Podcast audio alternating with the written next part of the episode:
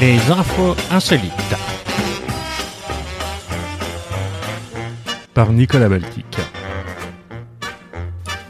Bonjour à tous à chacun, Nicolas Baltic, je suis très heureux de vous accueillir pour ce onzième épisode des Infos Insolites qui sera lui encore marqué par la folie du coronavirus. Alors en période de coronavirus, les commentateurs de foot s'occupent comme ils peuvent et Robbie Hunk en Allemagne amuse ses fans en commentant en direct la circulation sous sa fenêtre à Cologne. Un cycliste sans aucun pressing sur lui, que fait-il? Il passe simplement dans les 30 derniers mètres de la rue Neusser et personne ne vient le presser. C'est audacieux, belle action s'exclame Hunke, un reporter de 36 ans de la chaîne publique ARD, sur le ton évidemment enthousiaste des commentateurs de direct. Hunk improvise et ne calcule rien, la scène la plus anodine est transformée par son talent. Un piéton, il continue d'avancer, que va-t-il faire? Il le traverse, il traverse et c'est bien joué car le feu est vert, bravo à lui. L'action se passe sur Twitter et la dernière mini-vidéo du reporter comptait déjà plus de 100 000 vues vendredi en début d'après-midi. Et ouais, c'est là qu'on voit combien les fans sont accros, commente-t-il cette fois en réponse à la question d'un autre journaliste euh, du SID, l'agence sportive allemande. Sur les réseaux sociaux, on se fait parfois injurier, mais jusque-là, je n'ai eu que des réactions positives, affirme-t-il. Le jeune journaliste a maintenant l'idée de continuer pour fidéliser ses fans et même de commenter autre chose que la circulation devant lui. Euh, de toute façon, je commande toujours tout, sourit-il, par exemple lorsque ma femme se maquille ou lorsque j'ouvre une bouteille de vin. Spectacle toujours, afin d'allier confinement et spectacle, un célèbre opéra russe a annoncé la semaine dernière qu'il allait sélectionner chaque jour un spectateur, préalablement testé évidemment, un heureux élu qui aura le droit d'assister seul à la représentation dans la salle.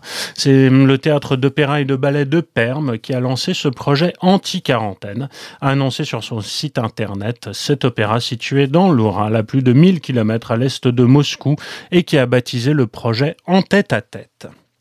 À partir de fin mars, un spectateur pourra assister au spectacle diffusé en ligne et c'est pour lui et lui seul dans la salle que tous les comédiens et musiciens vont jouer, a précisé le communiqué qui estime qu'un spectacle digne de ce nom ne peut avoir lieu sans public. Le réélu sera tiré au sort et devra passer un examen médical avant le spectacle, a précisé le metteur en scène Marat Gatsalov, cité dans le communiqué, qui a estimé que ce projet est sans précédent dans l'histoire du théâtre. Nous sommes prêts à jouer les spectacles même pour une personne, parce qu'un spectateur est égal par sa valeur à une salle comblée, a-t-il ajouté. Show must go on, évidemment, parce que son confessionnal est fermé pour cause de coronavirus. Scott Holmer écoute désormais le repentir des paroissiens en mode drive-in sur le parking de son église du Maryland. Et oui, tous les jours sauf le dimanche. Et lorsque le temps le permet, il s'installe sur une chaise, habillé de la chasuble et de l'étole qui font son uniforme. Deux rangées de cônes et un panneau indiquent la voie à suivre en voiture jusqu'au prêtre de l'église Saint-Édouard, le confesseur, euh, bien nommé, hein, à Bowie, qui est une petite ville à une trentaine de kilomètres de Washington. Le conducteur baisse alors sa vitre, confesse ses péchés au père Holmer, qui après quelques paroles d'encouragement à revenir sur le chemin de Dieu, lui donne en général l'absolution.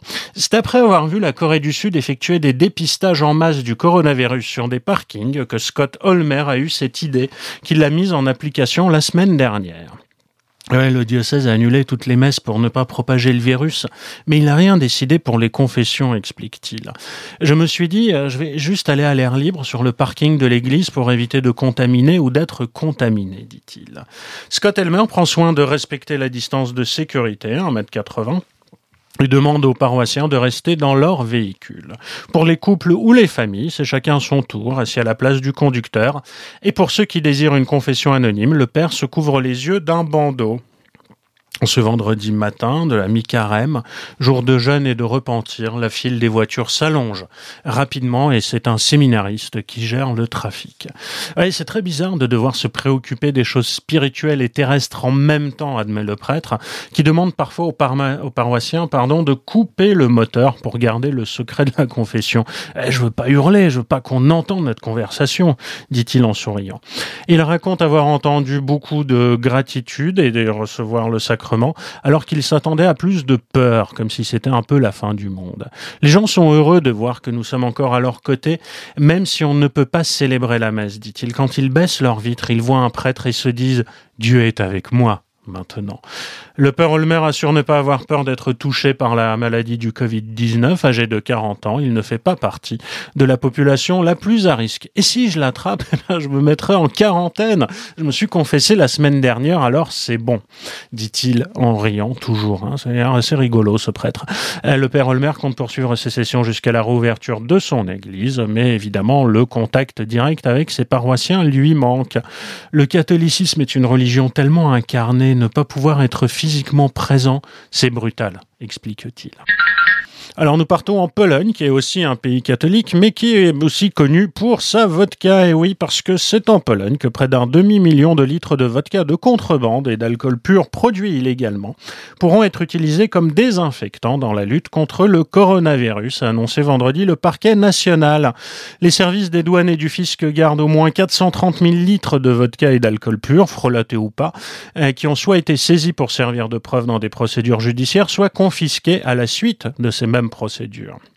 Et donc, au lieu d'être détruits, plusieurs milliers de litres ont d'ores et déjà été remis aux services intéressés pour servir à la désinfection de bâtiments, de locaux ou de moyens de transport. Ainsi, les pompiers d'Holstein, dans le nord-est de la Pologne, ont reçu 1000 litres d'alcool pur, tandis que trois hôpitaux, deux à Holstein et un à Elblang, ont reçu un total de 2500 litres, a déclaré à l'AFP Marta Rosiak, porte-parole de l'administration des douanes de cette région qui voisine avec la région russe de Kaliningrad, ça n'a rien à voir. Cette opération sera poursuivie dans les prochains jours, au profit également de la police, des gardes frontières et de l'administration publique. Et oui, des distilleries clandestines artisanales ou industrielles sont fréquemment démantelées en Pologne, notamment dans le nord-est du pays. Elles produisent du bimber, une vodka artisanale qui est populaire dans les campagnes et pas seulement, et surtout nettement moins coûteuse que son équivalent produit légalement. Elles rend aussi de temps en temps aveugle. Nul toujours. Ce coup-ci, c'est à la distillerie Listock au nord de Dublin que nous partons. Là, les alambics à gin servent désormais à produire du désinfectant pour les mains, qui, en Irlande, comme partout, fait défaut. Euh, et en fait, on utilise les mêmes ingrédients. On pourrait dire que c'est un gin très, très, très, très, très, très fort, explique la directrice générale de la distillerie.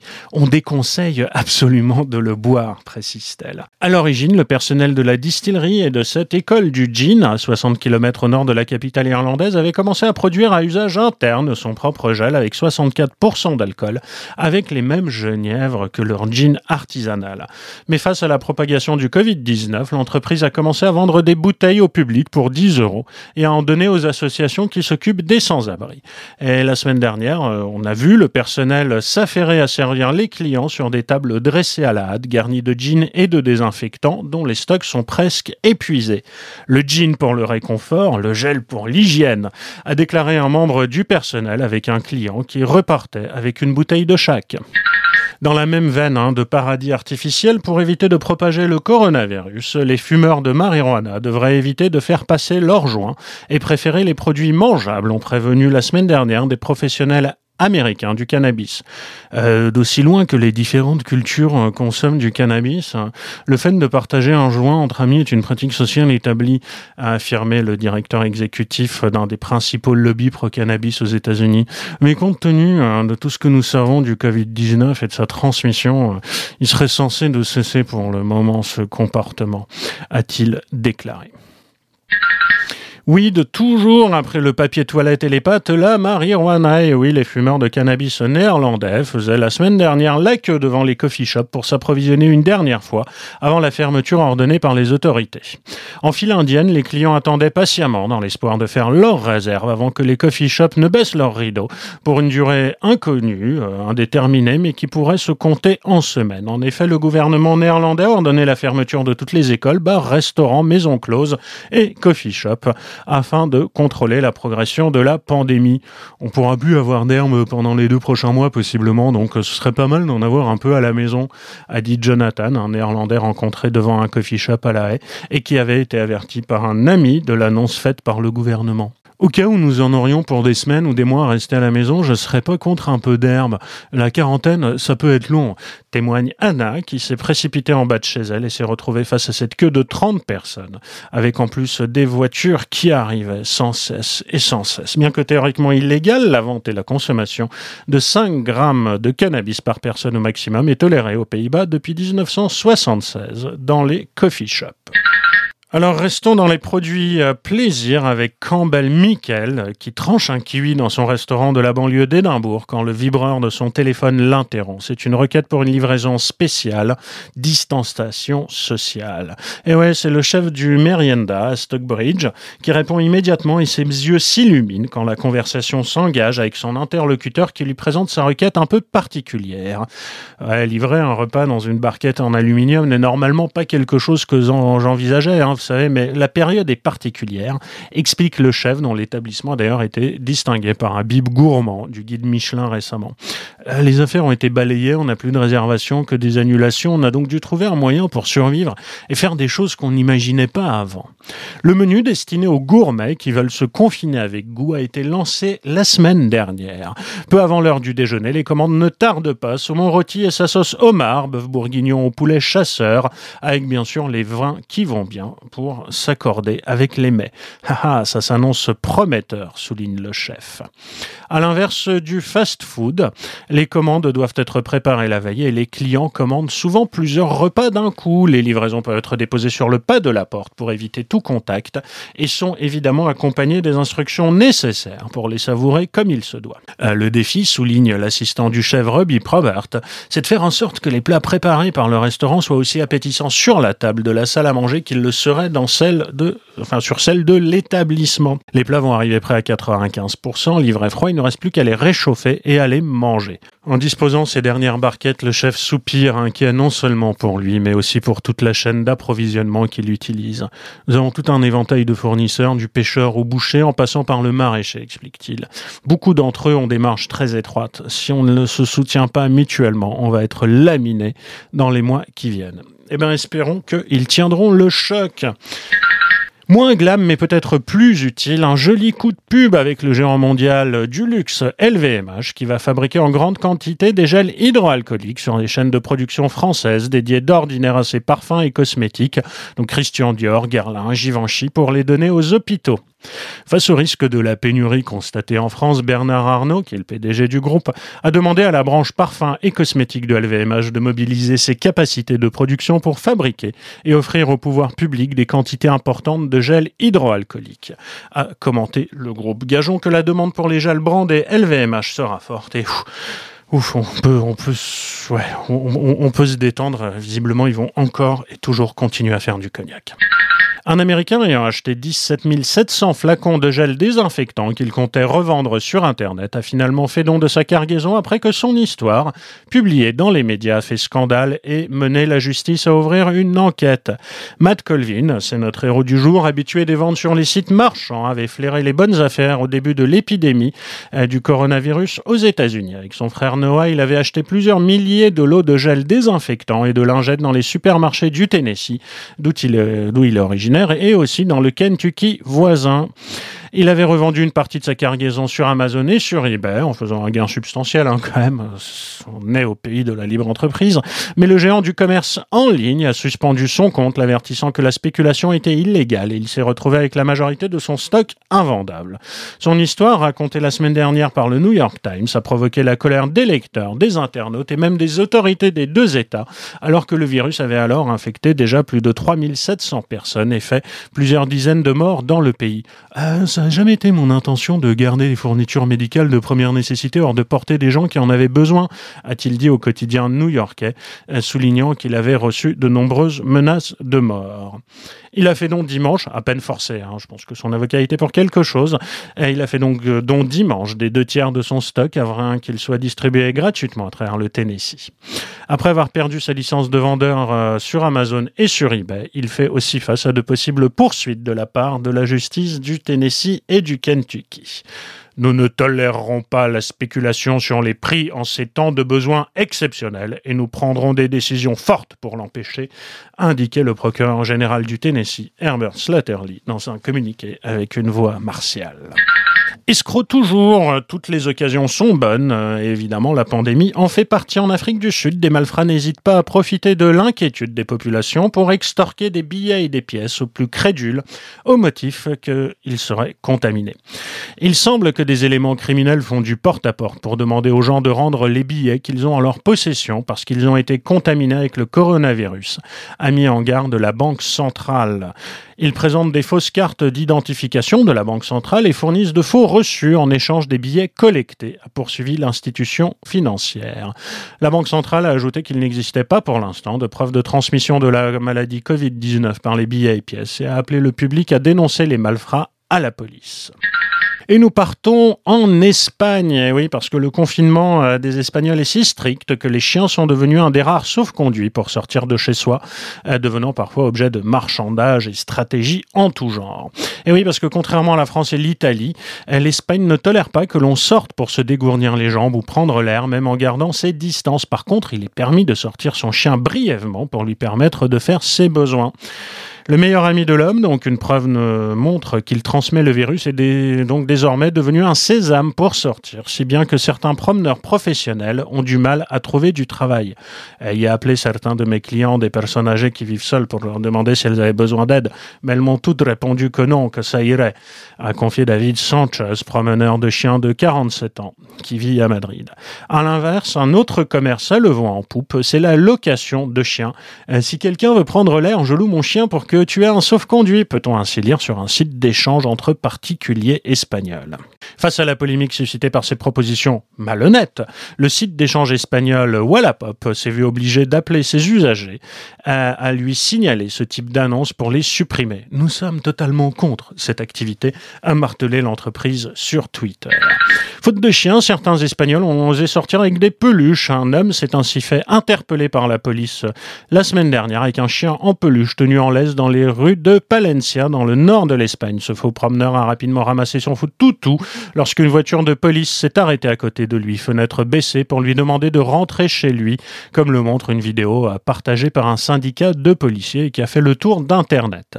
La police lui a demandé de rentrer chez lui, mais ne l'a pas sanctionné, a indiqué une porte-parole de la sous-préfecture de Palencia. Des Italiens aussi s'y sont essayés. Le maire de la petite ville sarde de Mamoyada a été contraint de spécifier qu'on ne pouvait promener que des chiens vivants, tandis que certains Romains ont été surpris euh, par l'agence France Presse en promenant des cochons dans les rues de la capitale. Ces détournements n'ont pas manqué de faire rire sur les réseaux sociaux. Les animaux sont évidemment déjà rois. On y trouve ainsi l'image détournée d'un chien à l'air résigné sous la phrase Tu m'as déjà sorti 38 fois, ou encore la vidéo d'un père de famille qui s'apprête à sortir avec sa fille déguisée en dalmatien. Combinazione toujours, les carabiniers italiens ont verbalisé un homme sur la petite île d'Issia, près de Naples, qui se promenait avec ses courses dans deux sacs pendant des heures malgré l'interdiction du gouvernement. Un homme de 35 ans a été vu dans la zone du port à 17 heures et il portait deux sacs pleins de nourriture. Deux heures plus tard, il a été trouvé de nouveau dans la rue avec les mêmes sacs, a rapporté mardi une agence de presse. Interpellé par les carabiniers, il, il a dit qu'il faisait ses courses, mais quand ils lui ont demandé son ticket de caisse. Ce dernier indiquait midi et l'homme a dû reconnaître qu'il essayait de tricher. Difficile de passer inobservé en hiver sur la petite île touristique, a conclu le média qui rapporte l'histoire. Plus de basket, plus de foot à la télé à cause du coronavirus. Les fans de sport peuvent néanmoins encore suivre une compétition haletante, un tournoi d'échecs en Russie, et qui permettra tout de même aux gagnants d'affronter le champion du monde organisé jusqu'au 4 avril dans un hôtel de luxe à Yekaterinbourg. Dans l'oral, il s'agit de l'un des derniers événements sportifs maintenus dans le pays et même en Europe, après évidemment la grande série de suspensions. Son vainqueur aura l'occasion de jouer contre, et l'honneur de jouer contre le phénomène norvégien Magnus Carlsen, 29 ans, numéro 1 mondial depuis 2013 quand même, hein, lors d'un match programmé à Dubaï en décembre. Les parties sont diffusées et commentées en chinois, en russe et en anglais sur la chaîne YouTube de la Fédération internationale d'échecs, qui a rapporté mardi sur son compte Twitter un pic à un million de spectateurs virtuels en Chine. Sport toujours. Le foot, ciment du couple, le patron d'un club turc de football a mis en garde contre une suspension du championnat en raison du coronavirus, estimant que le nombre de divorces exploserait dans le pays amoureux du ballon rond. En Turquie, le football est ce qui permet aux gens d'évacuer leur stress, de s'amuser d'occuper leur esprit, a déclaré ce patron footeux. Si on suspend le championnat pour une durée aussi longue, d'ici un mois, on trouvera plus assez de juges pour prononcer les divorces, a-t-il déclaré, visiblement un peu énervé. Théorie des jeux. Des États-Unis à l'Australie, en passant par la France, la scène se répète dans les supermarchés. Des clients dévalisent les rayons de papier toilette, paniqués pour le nouveau coronavirus, évidemment. La ruée sur les rouleaux transcende les barrières culturelles et a provoqué parfois des, des bagarres, même des bagarres. On s'est battu dans les supermarchés pour des rouleaux de PQ. Pour certains experts, l'explication tient dans la théorie des jeux. Si chacun achète uniquement ce dont il a besoin, il n'y a pas de pénurie. Mais si certains succombent à l'achat panique, la meilleure stratégie est de faire de même pour être sûr de ne pas manquer. Conneries et PQ encore, euh, même en ces temps de coronavirus. Se retrouver donc en cours de papier toilette ne constitue pas une urgence vitale, insistent les services de police de Newport, dans le nord-ouest des États-Unis. Euh, c'est difficile à croire que nous devions écrire ça, mais n'appelez pas le 911, hein, c'est le numéro d'urgence, juste parce que vous n'avez plus de papier toilette. Ont publié sur leur page Facebook les policiers de cette petite ville de l'Oregon. Vous survivrez sans notre assistance, ajoute-t-il, visiblement excédé par les appels de citoyens désemparés devant les pénuries de rouleaux. Euh, les policiers conservent tout de même le sens du service public. Ils proposent à leurs administrés, dans le besoin, tout un tas d'alternatives éprouvées, des éponges mouillées au bout d'un bâton comme les Romains, des épis de maïs comme les Mayas, des chiffons, des vieux journaux, des feuilles d'arbres, etc. Faites preuve de ressources, soyez patients. Il y a une pénurie de papier toilette, ça ne va pas durer, mais n'appelez pas le 911, nous ne pouvons pas vous apporter du PQ, conclut le message. Tradition encore à Nice, le canon qui marque l'heure de midi depuis plus d'un siècle se taira à compter de mercredi, a indiqué la mairie la semaine dernière qui souhaite ne maintenir que les services prioritaires durant la crise sanitaire. La tradition remonte en effet aux années 1860 et aux fantaisies d'un lord écossais, Sir Thomas Coventry, soucieux de faire revenir son épouse à l'heure pour déjeuner. À son départ, euh, des Niçois protestèrent hein, pour que le rituel perdure, conduisant la mairie à perpétuer par arrêter le coup de canon de midi. Le bruit, qui fait souvent sursauter les visiteurs qui n'y sont pas habitués, n'est plus produit par un canon miniature, mais créé par un engin pyrotechnique dont le responsable restera confiné chez lui. Tiré par tous les temps, qu'il vente, pleuve ou neige, le coup de canon n'avait jamais cessé, sauf le 14 juillet, depuis l'attentat qui a fait 86 morts sur la promenade des Anglais en 2016. Et parce qu'il n'y a pas que le coronavirus dans la vie, on nous rapporte que la police iranienne a arrêté cinq personnes après la publication d'un clip vidéo comique dans lequel des aubergines pleuvent sur Téhéran. Suite à la diffusion sur les réseaux sociaux d'une vidéo montrant une pluie d'aubergines sur la capitale, la police a immédiatement identifié et arrêté les créateurs, a indiqué un chef de la police de Téhéran. Ils ont affirmé qu'ils menaient des recherches sur les effets spéciaux lorsque l'un de ces clips a été accidentellement publié sur les réseaux sociaux, a expliqué un général de police. Les cinq ont affirmé n'appartenir à aucun groupe ou mouvement spécifique. Le clip, devenu viral, montre un homme essayant de poser pour une photo avec l'emblématique tour Milad, hein, qui est la plus grande tour de Téhéran, en arrière-plan, quand une pluie d'aubergines commence à tomber soudainement. L'agence qui a publié l'information n'a pas précisé quel délit les personnes arrêtées sont accusées d'avoir commis. L'aubergine est un pays à symbolique sexuelle en Iran. Hein. La vidéo a pu être perçue par certains internautes comme l'allégorie d'un viol de la nation iranienne. Euh, la vidéo a été réalisée selon l'agence IRNA qui rapporte des spéculations en ligne par Amin Tagipour, un Iranien vivant au Canada qui maîtrise les effets spéciaux et qui travaille à Hollywood. Fin de citation. Il avait visité l'Iran pour les funérailles de son père, mais son vol retour a dû être annulé suite à l'épidémie de coronavirus et maintenant il essaye de s'amuser, précise l'agence. Les amis, c'est tout pour aujourd'hui. Restez chez vous, écoutez des podcasts, amusez-vous bien. N'hésitez pas à m'écrire, à commenter, à filer des étoiles si d'aventure ça vous plaît. J'espère à très bientôt pour de nouvelles infos insolites. À bientôt pour de nouvelles aventures insolites. C'était Nicolas Baltique. À très bientôt.